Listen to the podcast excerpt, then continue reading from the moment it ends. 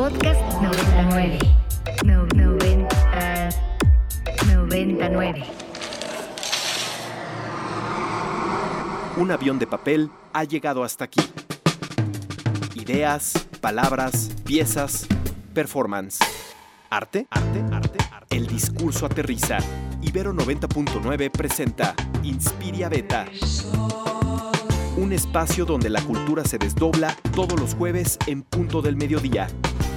Por Ibero 90.9. Oigan, y les cuento que ya están en cabina nuestras primeras invitadas del día de hoy.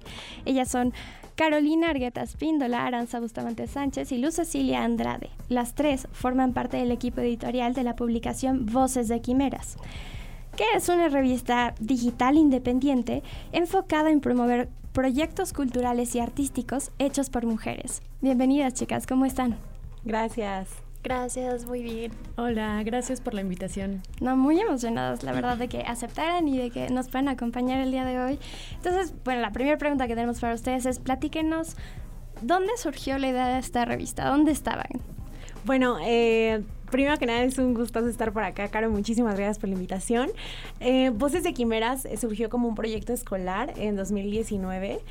Eh, y es muy chistoso porque de hecho en esa clase no nos iba muy bien, pero al final este proyecto decidimos retomarlo y darle seguimiento. Eh, inició, eh, nosotros somos de la Facultad de Ciencias Políticas y Sociales de la UNAM, entonces ahí surgió eh, Voces de Quimeras como un proyecto escolar. Eh, posteriormente, a inicios de la pandemia, decidimos darle seguimiento y formalizarlo. Entonces, iniciamos Aranza y yo, que ella es cofundadora conmigo, y después se unió Luz Cecilia, que está aquí con nosotros, y también este, Mónica, este, Mónica Cruz, que ahorita no está presente, pero también es una gran periodista y es parte de este equipo, así como Diego Figueroa, que igual es productor audiovisual y se nos unió, entonces eh, ahorita estamos conformando nosotros el equipo.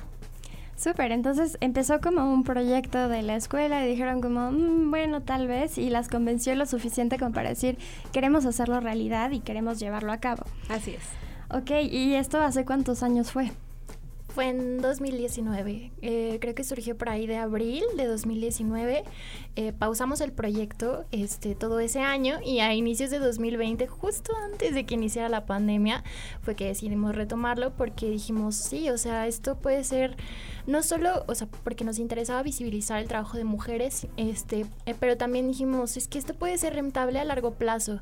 Digo, es un proyecto independiente y obviamente pues tiene su vaya su costo y, es mucho este pues estar ahí no a pesar de, de, los bajones a veces pero pero sí creemos mucho en el proyecto.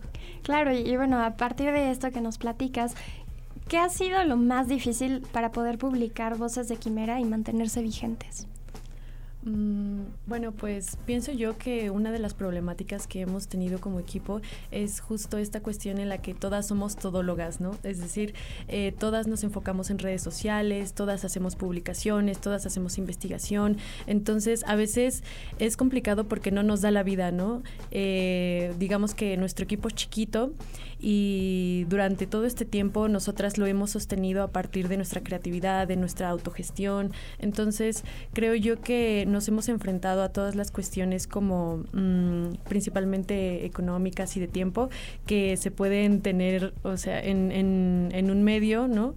Porque pues nos gusta darle tiempo a lo que hacemos, nos gusta hacerlo con, con mucha pasión, con mucho interés en las personas que entrevistamos y pues eso se ve reflejado en nuestros contenidos y creo yo que pues son contenidos que por momentos Mm, es, es difícil sacar porque pues tenemos que darles prioridad, ¿no? O sea, lo, el peso que necesitan, pero a veces nos cuesta mucho trabajo por nuestras rutinas diarias, ¿no? E individuales.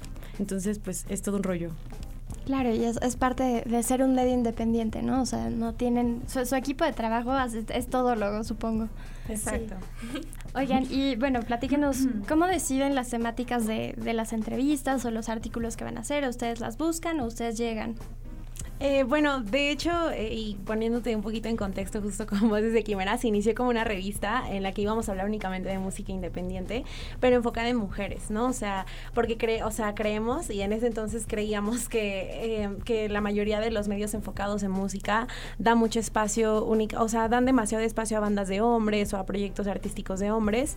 Entonces, era 2019 y decidimos hacer una revista que solo hablara de mujeres en la música. posteriormente decidimos abrirlo abrir un poquito el panorama y que no fuera solo en la música, sino en la esfera artística en general. Entonces contamos con entrevistas a ilustradoras, a fotógrafas, a cineastas, a escritoras y a un buen de, de, mujeres increíbles que, que están haciendo eh, trabajos excepcionales. Entonces eh, es como mitad y mitad algunos contenidos. Nosotras, eh, por decir, si, si nos dio ganas de entrevistar a alguien, contactamos a esa persona o si hablar, si queremos hacer una nota sobre cierto tema es investigar, pero también hay ciertas personas que ya em, con el pasar de los años y de que hemos como creado publicaciones y publicaciones de calidad que nosotras consideramos eh, pues con todo el amor y todo el esfuerzo pues ha llegado a, oídos, ¿no? Entonces ya nos han dicho como de, oye, ¿me puedes hacer una entrevista? Oye, me gustaría publicar acá. Entonces como que ya poco a poco eh, nos vamos haciendo de un renombre dentro de, eh, de, de los medios digitales. ¿Y cuál es el mensaje principal que le desean transmitir a sus lectores, lectoras, el compartirnos, al compartirnos estas historias?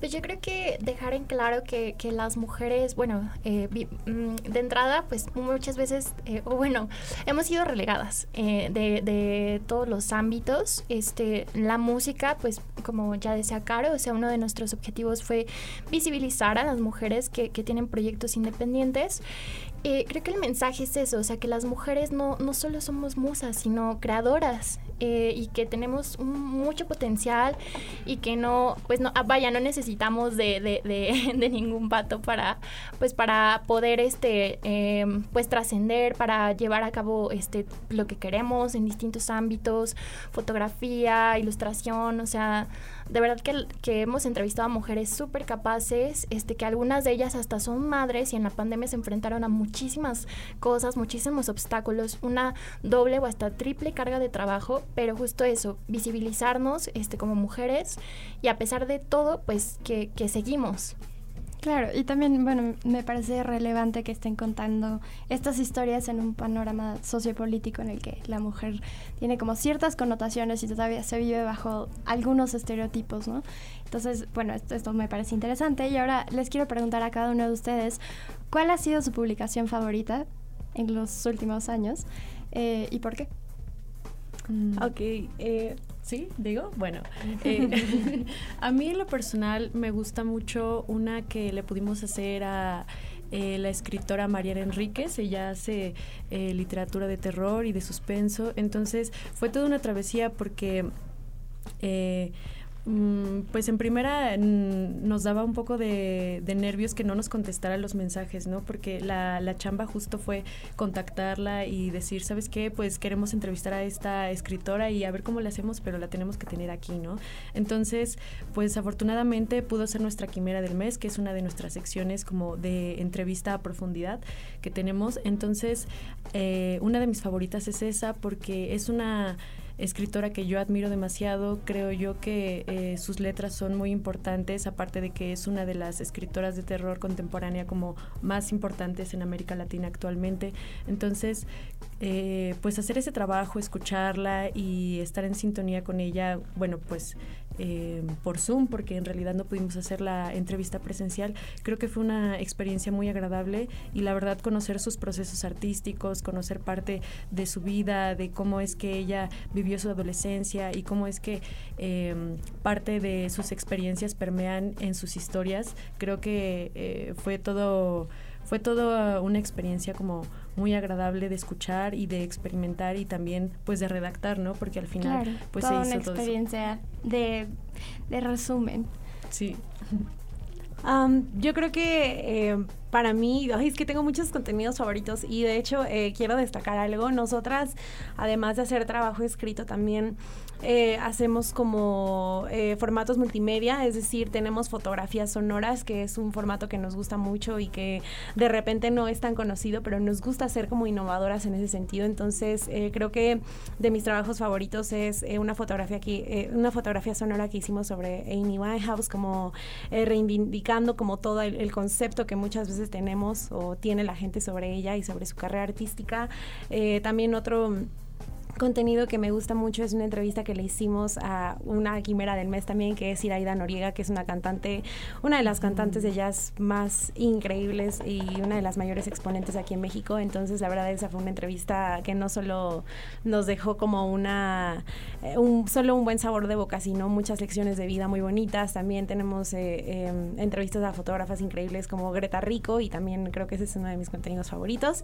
Y bueno, la verdad es que sí, ya, ya, hemos ya tenemos más de 100 publicaciones en nuestro sitio web. Entonces Felicidades. muchas gracias y pues con mucho esfuerzo y con mucho amor para todos y todas ustedes. Uy, mi publicación favorita, la verdad es que es muy complicado, pero podría mencionar dos. Este, la primera es una entrevista que le hicimos al director de Las Tres Muertes de Maricela Escobedo, este documental de Netflix.